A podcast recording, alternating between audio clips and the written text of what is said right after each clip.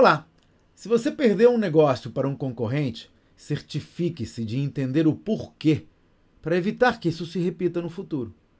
Às vezes os clientes falam livremente, apontam as suas fraquezas e os motivos da sua decisão, mas em outras preferem ser mais diplomáticos e dão respostas genéricas ou evasivas.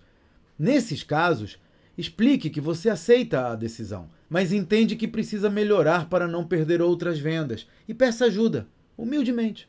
É importante entender os reais motivos que levaram a perder essa venda para evitar perder outras no futuro.